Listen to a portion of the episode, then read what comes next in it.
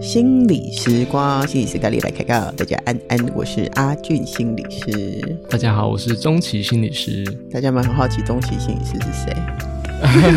今天出场的新角色，没听过。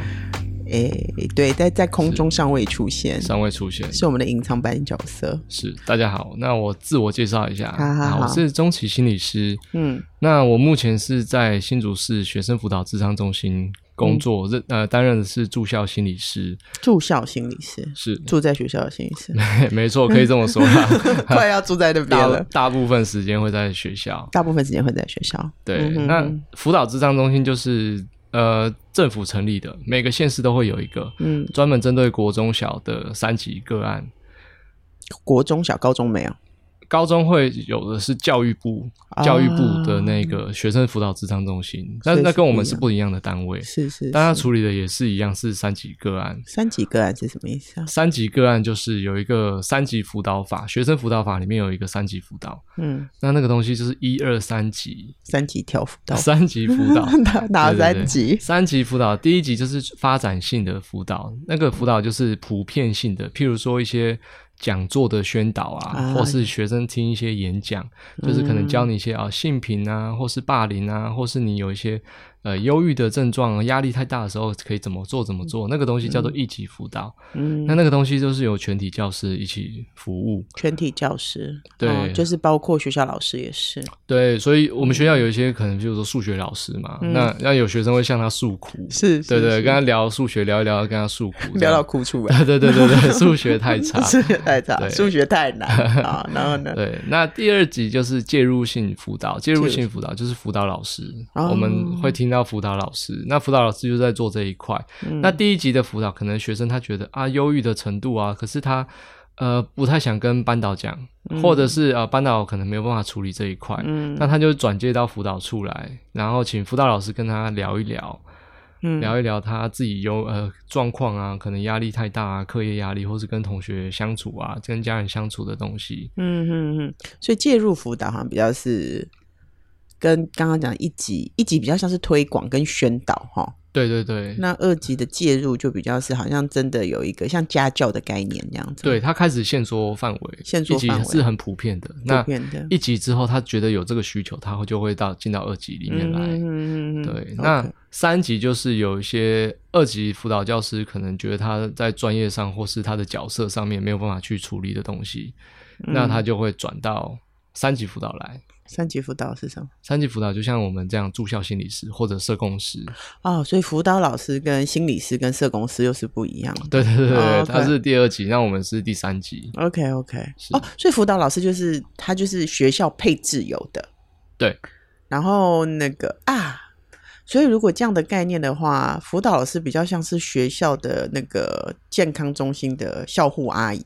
你们真的就是像巡回诊疗的医生这样子啊？对对对对，像是这样子吗？是。如果小孩子有比较特别严重，比如擦药不会好，就会来找你们了。对对对对，对，OK OK OK，好好好，那请继续。然后呢？很好的比喻。对，那我们处理的大部分就会是危机程度比较高的小孩啦。嗯，那这些学生通常就是，嗯、呃，可能有些是二级辅导，他的角色没有办法介入处理，他不太方便。嗯、那有些也是可能他的专业上面有一些限制，那他就会转介到我们三级。OK，对，请心理师或者是社工师服务。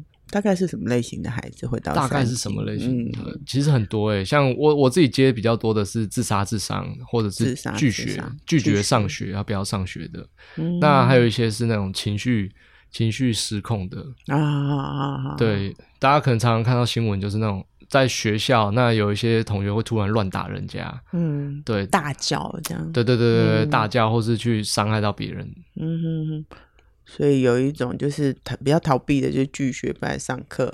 对，那比较多自我伤害，对自我伤害，或是对别人太干扰的这样子。没错，没错。嗯、对，那这是我们大概的工作内容。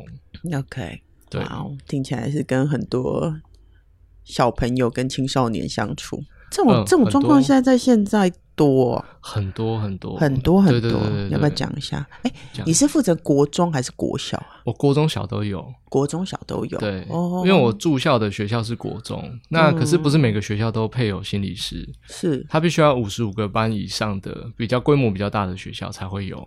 所以说，五十五班以上的学校就会有一个常驻的心理师或社工师在里面。对，然后其他比较小的，他们就是有状况的时候，社工师就要跑去，或者心理师再跑去。对对对对对，所以我们啊，就是他们没有健康中心，他们只有诊所。对对对，他们只有保健室。OK，好好好，没错。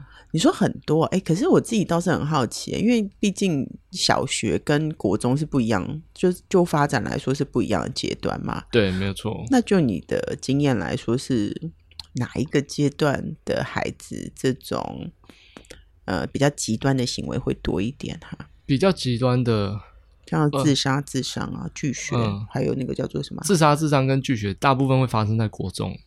那那种情绪控制，那个会在国小。哦，所以还是有点不一样。对对对，会不一样，难处理的程度不太一样。嗯，不能说国小的他就比较好处理。嗯，但是他们类型不一样。对，但我们有发现那个自杀、自伤跟拒学有越来越早的趋势。现在有些五年级就开始拒学或者自杀、自伤。你怎么观察这个事情？因为我们开始会接到一些这样的个案，那或者是我国中端的个案会跟我讲说，其实他早在六年级他就开始会。割自己的手，嗯，其实这个东西有越来越提早的趋势，嗯，你怎么看待就是这种 什么智商？因为你知道，在我们那个年代，多多少少也有，但是真的不晓得是没有这么普及还是什么的。你怎么看待这个事情现在的发展呢？哎、欸，对我，我觉得我那个时候也没有哦，真的吗？对，哦、很很少，很少，就是感觉好像。而且好像那是很急，就是真的是很特殊、很特殊的例子。对，而且不来学校的也其实也不多。对啊，一个年级有一两个就了不起。对，而且以前不来的都是那种比较坏坏的那种。对，就他在外面有事业的那种。对对对对对对，他他没有他没有哦，对学生没兴趣。对对对，那个蛮明显的。对，可是现在小孩不太一样的是，像以前如果我们跟家人不太相处不太合，或是不愉快，那我想的是，好，我要赶快长大，出去赚钱独立，我。就再也不要回来这个家里。嗯，我们想的是这种东西，叛逆。对，叛逆。可是，可是我一直要累积自己的实力跟基础嘛。嗯嗯。但现在小孩比较像是说，哇，我跟你不合，但是我就摆在这边，然后我就让你痛苦。看你怎么办呢？对对对对，我我不好过，你也不要别想好过这样。哦，真的，他们对未来没有太多的想法，嗯，他只是要现在，我就要让你感觉到痛苦跟不舒服。我不爽，你也要不爽。对对对对对，哦，所以他们没有办法把不开心的那个情绪或能量转成一个动能，是不是？对，他们没有办法，他们会自己在那边，然后可能用自杀、自伤或是拒绝的方式，然后让家里的大人哇觉得很很很为难呐，很伤脑筋这样。你怎么看这个发展？这样，他们为什么会这样讲？这是一个社会趋势嘛？社会趋势啊！对，这这这这个要讲，要再要再录一集。这个这是一个很很大的题目，那就把它写下来吧。专门做一集来专门做一集来探讨一下。我觉得现在家长可能也会很好奇，就是我就是怎么了？就是因为你知道家长大概都是我这一代的嘛，然后就想说，哎，到底我的？你看我们又学了这么多亲职的课程啊，然后从小就在那个什么百岁医生啊，或者什么亲密教养，我们看书也看很多。对，那怎么我们会我们会把孩子教成这样？我觉得对父母来说也是蛮挫折的啦。哦、好，我们下次再讲這個。不过你说你手上有蛮多什么？没有有。这叫做什么、啊、经验嘛？哈，因为我不太喜欢讲处理啦，哈，就是跟很多自伤自杀的小朋友，嗯，青少年跟拒学的孩子相处，你的经验是什么？我的经验是什么？嗯，他们有不一样吗？你说自杀自伤这一块跟拒学对，还有那种这个、哦，他们的行为样态不一样，可是我觉得跟根本的那个东西都是一样的。嗯嗯嗯，根本的那个东西只是他们希望自己的的需求被满足。嗯。这个是什么？能不能再多说一点？譬如说自自杀自伤的小孩，嗯，嗯，那他可能心里面痛苦，所以他用身体上的痛苦去盖掉那个东西，嗯，那可是他会无意间发现说，其实他这样做，那家人会妥协，嗯，在一些方面，好，譬如说课业压力好了，嗯，那他课业压力很大，那他开始割手之后，他会发现说，哎，家人开始不太敢要求他。嗯，那这是一个很无意中的事情，不是说他刻意要这么做，嗯，所以他会开始进入一个循环，就是去学到这个东西，嗯，那他一有痛苦就割，割就会帮他解决很多的问题，嗯，那所以他就不需要去真的面对或是解决他的压力，嗯，那其实拒绝的小孩也是一样，嗯，感觉是逃避哈，对，都是比较这样子，但这样说起来好像在指责这些小孩，嗯，那其实。这不是他们一开始的初衷，嗯，只是他们后面发现到说，哎，这个方式好像是可行的，有好处，对，有效的，那他就会开始这么做。其实这么做，他们自己也不喜欢，嗯，因为没有人真的喜欢自己手上都是一堆疤，嗯，啊，没有人喜欢就是那种，哎，你到，哎，可能过年过节放假，朋友出去聊啊，我在学校怎样怎样，他没东西可以聊，因为他没去上学，嗯，那其实是一个很尴尬的状态，所以没有人真的会喜欢这个样子，嗯。那要怎么接触他们？就是听起来这些孩子也蛮苦的啦。对，可是那他心里面的那些痛苦，那怎么办呢？心里面的痛苦 怎么办？让他们说啊，让他们说。对，嗯、可是通通常不会说就就结束了。嗯，对，这是一个很很漫长的过程。这也跟我怎么看待这个这样的行为模式有关系。你怎么看呢？因为我我觉得人任何人都是可以。被改变的，他不是一生下来就这样子的。嗯，因为有些学生他会觉得说啊，我我就是数学很烂，嗯，然后你们还一直逼我学数学，或者是我就是对课业没兴趣，你们还一直逼我读书，嗯，那他会因为这样子开始有一些负面行为的尝试嘛？那他就这样尝试了之后，就发现说，哎，对，他可以解决问题，嗯，可是你看回到最根本来看，是不是他真的是数学很烂，或是他真的不适合读书？嗯，其实未必。嗯，为什么？因为现在很多三 C 产品太方便了，嗯，他们太习惯玩手机或者是怎样，嗯，那个注意力其实都是凌乱的，嗯，而且他的大脑的成长模式是是混乱的，嗯，他没有办法系统化的去学习或者是读书什么的，嗯，所以他在放在班上去跟别人一比，就会发现说，诶，他自己的什么学习速度比较慢，啊，或者是说他学的东西。都怎么都怎么样都跟不上别人，他的理解思考能力都很慢。嗯、可是他没有去想过，可能别人在家三 C 是有控被控管的，嗯，或者是他们接触的时间没有那么多，嗯，对他们大脑没有那么多的伤害，嗯，对，但是他只接受到这件事情叫做我不会读书，嗯嗯嗯，对，那其实这也是现在很多人喜欢讲到的一个东西，嗯，这是一个很很我自己觉得政治正确，但是不太不太应该的事情，叫做。嗯不，你不读书好，那你要发展一技之长，嗯，这件事情，嗯，这个东西可以做，但是是在后面一点，你不能在国小、国中就跟小孩子讲这一块，嗯，为什么？因为读书它很多部分其实不是在追那个名次或者是什么的，嗯，国中、国小的读书主要是在，譬如说你逻辑能力的培养、思考能力的培养、问题解决能力、挫折容忍力的一些。一些精进上面，让刺激你大脑区域的发展。嗯，那你在学校是透过这个东西去刺激你大脑学习跟成长。嗯，那如果你把这个东西全部拿掉之后，那你说好，他不爱读书，那他有一技之长。嗯，那请问国小国中的学小孩子，他如果没有很明确的兴趣的话，那大部分真的都是待待在家里玩玩电动，嗯，玩玩手游这些东西。嗯，那所以。这个东西真的是他不爱读书，还是只是没有一个人在旁边教他适合的技巧，嗯，让他去他的让他去发展他大脑的每一个部位跟区块，嗯，会不会有可能这样子他就变得，诶，他对学习会有兴趣，嗯，不一定是说哦，我们可以一定要考得很好，嗯，那只是说你的问题解决能力有没有得到培养，或者是挫折容忍力啊，或者是你思考逻辑记忆的能力。这些东西其实都是以后你需要一技之长的时候很重要的基础。嗯，那所以在前面的时候都是打基础的一个阶段。嗯，那你就会建议怎么打基础呢？就还是读书。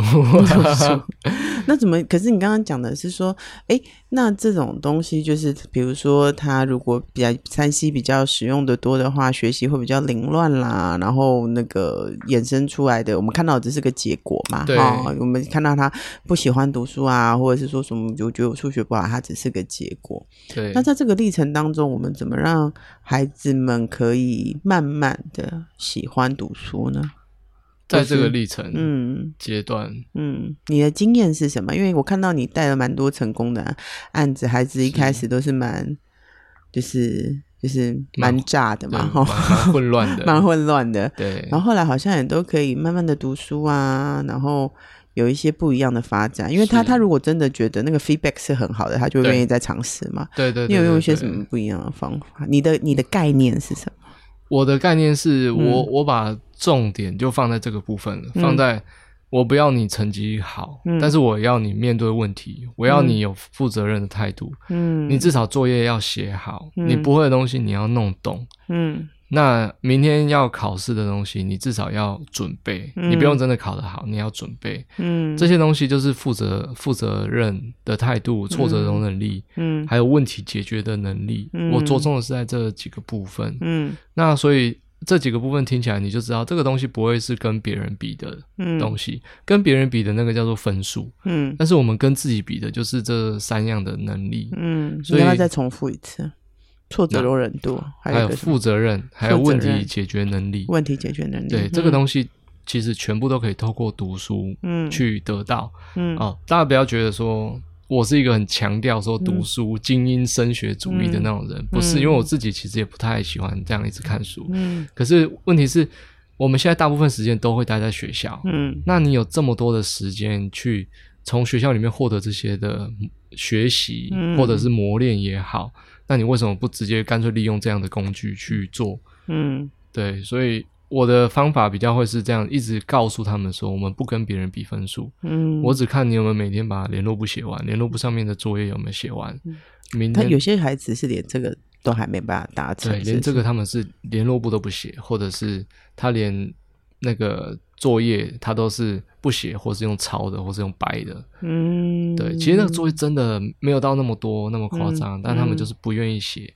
嗯，因为他要赶着去玩电动嗯什么的，嗯嗯，对，所以我会特别给他们一个时间，可能是晚自习啊，嗯、或者是暑假留留下来，嗯，让我们继续做这个部分，嗯，让他完成，对，按部就班的完成他该完成的事情，对，对你只要完成就好。那其实从这里面他会慢慢对这些东西衍生一些兴趣，嗯，像是什么？像是什么？譬如说我们在学。国文的时候，嗯、我我都会教，尽量教他们国音书嘛。那其实你知道，老师在教课的时候，都会有一些衍生的东西，他们不会只、嗯、只教你这个东西。譬如说，我今天看到英文，好，那我们可能看到英文的某一个单字，那我会说，诶、这个单字其实在另外一个地方也是做什么，嗯，做不一样的意思，或是跟什么单字配在一起，它会是另外一个意思的片语，嗯，之类的。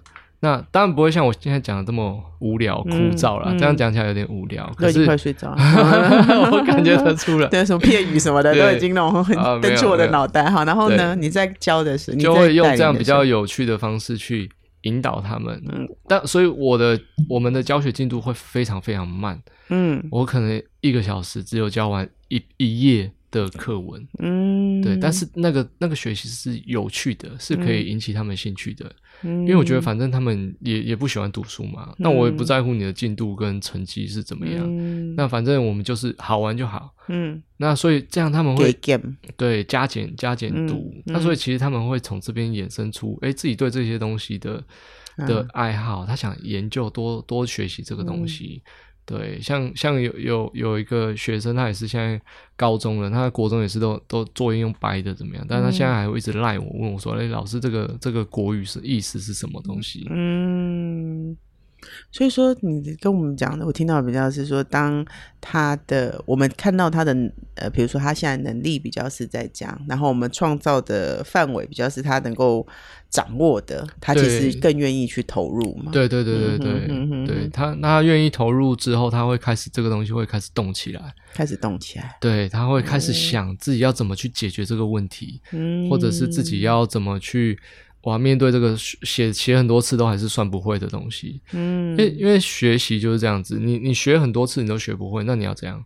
有些小孩就放弃了，嗯、有些小孩不会，他会找到他的方法，他的理解的方法，嗯，像我们现在读书其实也是这样，你你会一直用你的东西去理解书里面的意思，嗯哼，用你擅长的东西去理解这个东西，嗯，所以我们很很常，譬如说用游戏去比喻啊，他们很喜欢玩什么传说，啊啊，对，你是不是要？一直打怪，那你才会升等，嗯，对不对？那你你打怪怎么打？写作业就叫打怪，嗯，怎么叫升等？你发现写写十遍之后，这个字你会了，嗯，你知道它的意思什么？你背得起来，嗯啊，你就升等了，嗯，就是用这样的方式去比喻你头脑里面你看不到的刺激跟发展啊。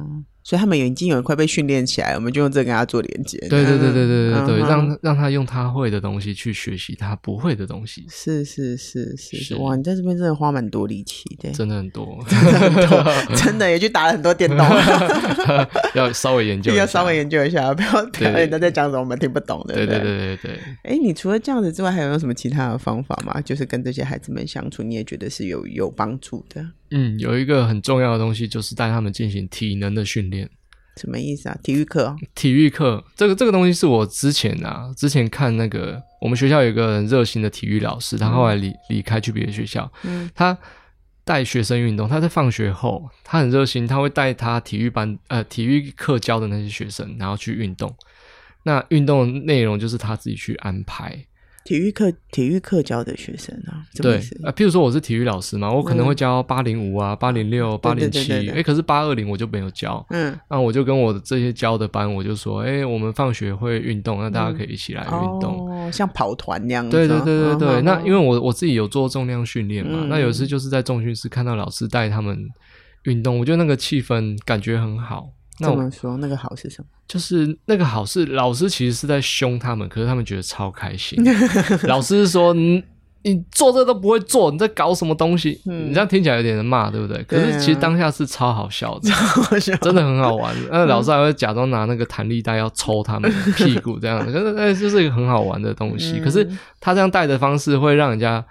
哎，我我想运动，然后我想要接受这样的训练，嗯、可是又不会觉得很无聊、很痛苦，嗯嗯嗯、所以后来我就推荐我的学生来参加，哦、对，我就拜托这个老师带带我的学生运动，那当然是哎玩得很开心。啊。可是因为老师有他比较忙，有时候没有这么多时间可以、嗯、可以带这些学生，那有时候我就要代打上阵。嗯对，那我真的后来发现说，哎，其实学生他是很喜欢这样的模式，就是从玩玩乐里面去学习，嗯，就是他们会一开始很不认真，然后觉得很好笑、很好玩。嗯、可是当你开始慢慢严肃之后，他虽然会开始认真，可是还是有那种很愉快的氛围，嗯，对。那这是一个，那还有另外一个，我觉得很重要的原因，是因为运，我们都知道说运动对对情绪会很有帮助，是，可是。没有人可以真的确切告诉你说，做什么事情、做多久、做什么项目内容，它可以对什么东西、情绪的什么部分有帮助。嗯，因为我会很只需要知道这种细节的东西。像我有个我有个学生啊，那他就是去外面看心理师，那医生心理师就只告诉他说：“哦，那你每天要运动一个小时。”嗯。可是没告诉他什么运动，嗯、没有告诉他强度、嗯、种类。他说你每天要运动一个小时，嗯嗯。然后所以他就这样去做。那做了一个月后，他说没有效，嗯。啊，我说你在干嘛？他说有时候就就走路啊，跑步啊。嗯、啊，可是跑步你会跑一个小时吗？不会嘛。嗯。跑一跑，累了就停下来了。嗯。就这样，他他因为没有人带他，所以他不知道要要做什么东西比较好。嗯嗯。对，所以。我觉得这是很可惜的部分，是对，很少人真的去钻研说啊，做什么东西会对这个东西比较好。嗯，那所以后来我就带我几个比较严重的学生，嗯，我们就进行重量训练，重训、哦，对，重训就是我们只是很简单啦，拿一些哑铃，嗯，然后有重量的，然后带他们做一些运动，嗯，那其实我发现这样做的好处其实很多。那第一个就是你有听过吊桥效应吗？嗯，吊桥吊桥实验嘛，就是他请一对男女，嗯，然后走在那很高的吊桥上面，嗯，然后两个人经过，他们两个都不认识，嗯，然后经过的时候，他们会有种脸红心跳的感觉，嗯，然后他们在后来受访的时候，会觉得说自己好像那个男的或是那个女的，好像是自己喜欢的菜之类的，嗯，那为什么会有这个效应？因为我们在人在紧张的时候，就是会出现那种脸红心跳、啊、呼吸急促的反应，嗯，所以我们会误以为我们有这样的情绪，嗯、可是其实是你的身体的反应，嗯，你看我们身体很多时候都会有这样的反应，什么脸红心跳、呼吸加速，嗯，然后出汗这样的东西，嗯，可是它带来的情绪不一定全部都是正面的，有时候是紧张，嗯、有时候焦虑。有时候是压力很大，那有时候是愤怒。你看我现在举的四个例子都是负面的情绪，嗯，但他有没有可能是兴奋、嗯，期待，嗯，或者是？恋爱的感觉，嗯啊，或者是他很很开心的要完成一件事情，嗯，很激动嘛，哈、嗯。你看，不管是正面或是负面的情绪，其实它都是同一种生理反应，嗯。那所以我后来发现这个东西，就是他们在做这些运动的时候，都是这样的身体反应，肯定的嘛，对不对？嗯。谁做运动不会这样心跳加速、呼吸？好，做的时候很累的时候，如果你这个时候灌输他很多一些正向的观念，嗯。那再搭配一些心理学的东西，其实他们那个东西是慢慢慢慢可以可以呃负向的，譬如说忧郁症啊什么，那个东西是可以被打破的，改变它的回路嘛，哈。对，改变那个回路、嗯、就是从这个地方开始。嗯、那还有另外一个很重要的东西，你有听过白白熊效应？没有，白熊，白熊，对对对，我只知道那个角落生物有白熊，不是，是譬如说。我有，那是一个实验啦，嗯，叫叫在实验室里面叫一个人在一分钟以内都不要想到一只大白熊，嗯，结果他在这一分钟里面大概想到四五十次大白熊，嗯，我们大脑没有办法接受这种不要的不的对不的讯息，嗯嗯，那这两个东西怎么配在一起？他的生理反应跟跟自己这个不的讯息怎么配在一起？他在做很累很累的时候，嗯，我跟他说，那你就不要做啊。他就会想做，对，嗯、你就回去啊，回去多舒服，回去划手机，嗯，多舒服，去去去里面，然后这样子，人家都帮你弄好好的，你不要做，不要成长，嗯，你不要不要练习，嗯，这样一点点就叫，嗯，人家还以为我我在我在虐待你，嗯嗯，那你不要做，不要做，对大家都好，嗯。那你猜他们会做还是不做？那就做了。会做，再再苦，他们都会咬着牙继续做下去，嗯、而且做下去那个结果是好的。为什么？因为我刚才下的指令全部都是负面的。嗯。可是他撑过来，他打破那个负面的指令。嗯。我再也不是那个啊，一天到晚要别人帮忙的人。我再也不是那个整天会躺在家里，然后都会什么都要别人弄好的人。嗯、我自己是有能力的人。嗯。我可以突破自己的极限。嗯。他会有很多这样的感受。嗯，健身好像真的会让人蛮，就是他的 feedback 蛮直接的。对，健身、嗯、我很喜欢一个何立安怪兽训练中心创办人、嗯、何立安博士，他讲的一句话，他说：“嗯、健运动是你最能够最快体验到人生的一个途径。”嗯，他没有细说，不过后来自己去想，真的是这样。嗯、你看，生老病死都是在运动里面去学到，嗯、什么意思？你你刚开始运动的时候，你像一个刚新生的婴儿，嗯嗯、还很有朝气活力。嗯，那、嗯、你运动久了，你你会累，嗯，你的能量开始耗损，会累，你会老。嗯，那你运动的时候，你可能会生病。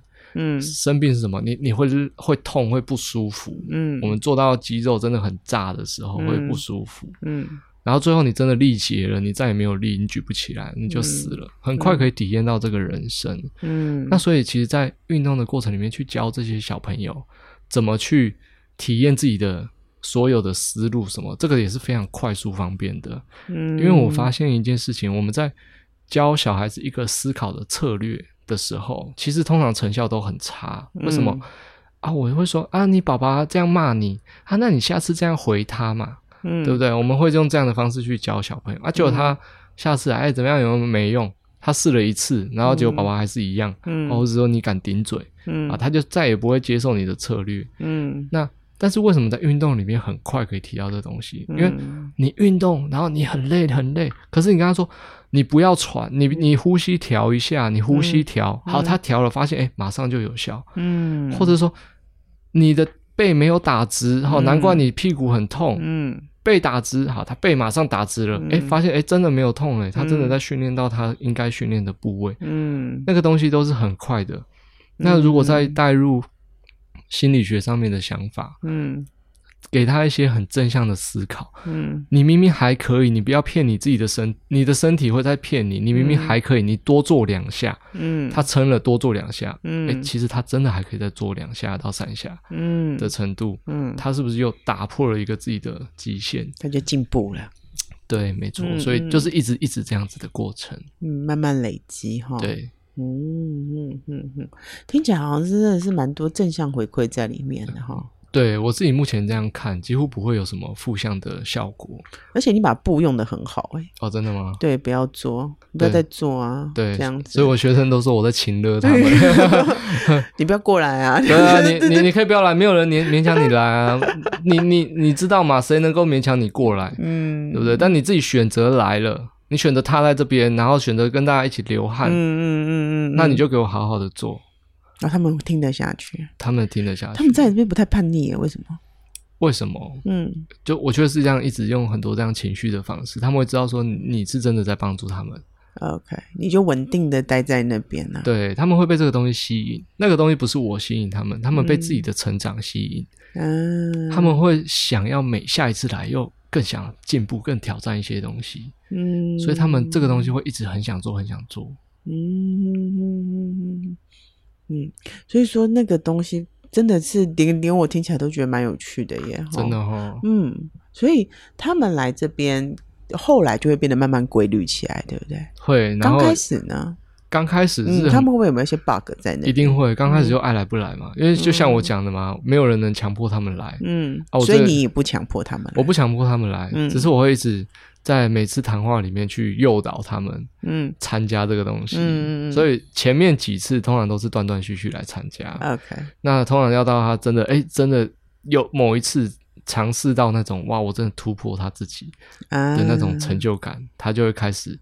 固着的黏在这边，固着的黏在这，对，所以他真的需要有一点，就是我们这边也会需要有一点空间给他们，哈，对对对，那种爱来不来啊，那种任性啊，那边那种，对对对，这就是一种一种拉扯嘛，拉扯，对，然后等到等到他有感觉到自己好的时候，他就会固定出现了，对对对对对，其实就像钓鱼一样嘛，你钓鱼不是一直全部都。拉拉拉拉拉，你有时候拉一拉要放，嗯，然后再拉一拉放，嗯，就最最后你才能钓到这样的大鱼。是是是，嗯，这样听起来都蛮那个。哎，后来呢？如果说孩子进来，然后比较稳定了，你看他们后来的发展是什么？后来发展，其实我觉得在不管在呃情绪上啊，或者是他整个大脑发展，我觉得都是非常正向的。嗯，对，因为怎么说？呃，我觉得很。这个东西不是不能量化的东西，嗯嗯、很多人很多心理师会比较困惑这个东西。嗯嗯，他个案的成效怎么量化出来？嗯，我个案的成效最直接的第一个就是他的整体的表现。他本来割，但他现在不割了。嗯，他本来不来上学，但他现在来上学了。嗯，好，这个是第一个表现。那第二个表现就是他们的成绩会考得比以前更好。嗯，那我我有几个还不错的例子，就是他们后来都考到。哎，没有没有到很很厉害的学校，但是都比他们之前程度的学校更好的学校。嗯，那大家是可以很直接看到这个东西，就是分数。嗯、可是那不是我主要的目的。嗯，看到他的进步。对对对对，嗯、那是我的一个附加价值。嗯嗯嗯。哇哦，这个东西听起来还是可以，我相信应该还有蛮多人会有对你有很多提问吧，关于你的操作方式。嗯，有有有，嗯哼，对，大家都会会好奇啦，会好奇。运动就因为我们讲运动，其实你知道运动跟训练，嗯，是不同的东西嘛，嗯，是不同层次的。对，嗯、运动指的是说啊，我今天要运动，我去操场走跑半半小时，可是跑多快？没有没有去算、嗯、那个配速，你也没有去算，嗯，呼吸好也没有去算，反正我大概就跑个半小时，我就在运动，嗯，什么叫做训练？训练是有有目标，然后有方法，嗯，我今天三十分钟，我可能要跑完二十圈，假设哈，嗯，那下一次我可能想跑二十二圈，嗯，再下下一次我想跑二十四圈，嗯，好，我会在这一每一次的过程里面去。配速，或是调整呼吸步伐。嗯，嗯，好，那下一次，假如说我没有办法到二十二圈，甚至退步变成只有十八圈，嗯，我会去思考，说我退步在哪里？嗯、是不是我这礼拜没睡好，没有吃好，嗯，或者我情绪上受到影响，嗯，等等的东西，这个叫做训练。嗯，训练有目标，有方法，我们会朝着那个目标前进。嗯，运动没有，我们要做好，那你就去做。也不管内容，就做完就好。嗯，所以其实我在带学生的方式有一点就像训练。嗯，我们有目标，那个目标就是你一定要比你上礼拜的你更好。嗯哼哼哼，哪个方方面好，我我我不管。嗯，可能成绩比较好，啊，或者是你训练内容比较好，或者你变得更有礼貌。嗯。对自己人生更珍惜，嗯，好，我不管，反正你就是要少割几次，对，少割几次，你就是要比上上一次更好，嗯，更喜欢自己，对，一直透过这样子的方式，也在暗示他们说，你跟你自己比就好，嗯、你不要跟别人比，嗯哼，哼，因为我们层次都不一样，嗯。人生是很漫长的，对，人生很漫长，嗯，然后为自己活嘛，对，而且不是那种很自私的那种 kind，哦，不，不一样，不一样，嗯、这个，这个，这个东西其实也是很妙，自私跟自爱，嗯，是不一样的东西，嗯、对对对，嗯嗯。这也要花一集才讲。我们今天时间其实差不多了，好了，那样那一直在转圈圈哦，对对对对，啊，那做收尾吧。你就如果今天有一个东西，就是我们把单元化做一句话，你最想要跟听众做连接的是什么？我最想要跟听众做连接的，会是我还是要引用那个我刚才讲到何立安博士的，嗯、他讲的一句话，我真的很棒。嗯，不要高估一天所能达到的成就，嗯，你也不要去低估一年所能累积的努力，嗯哼哼，不要急，不要急，慢慢做，嗯，而且专注在自己身上，嗯，有一天你会突然发现说，你跟过去的自己早就已经不一样，嗯哼哼，嗯，那这是很珍贵的哈，没错。好哟，哎、欸，感觉那个还有蛮多集可以追，你可能自己把它做一下。我们之后再来看看。好，好谢谢。那今天谢谢钟情心理师喽，谢谢，期待之后更多的分享，这样子。感谢感谢。好，那先这样喽。好，拜拜，嗯、拜拜。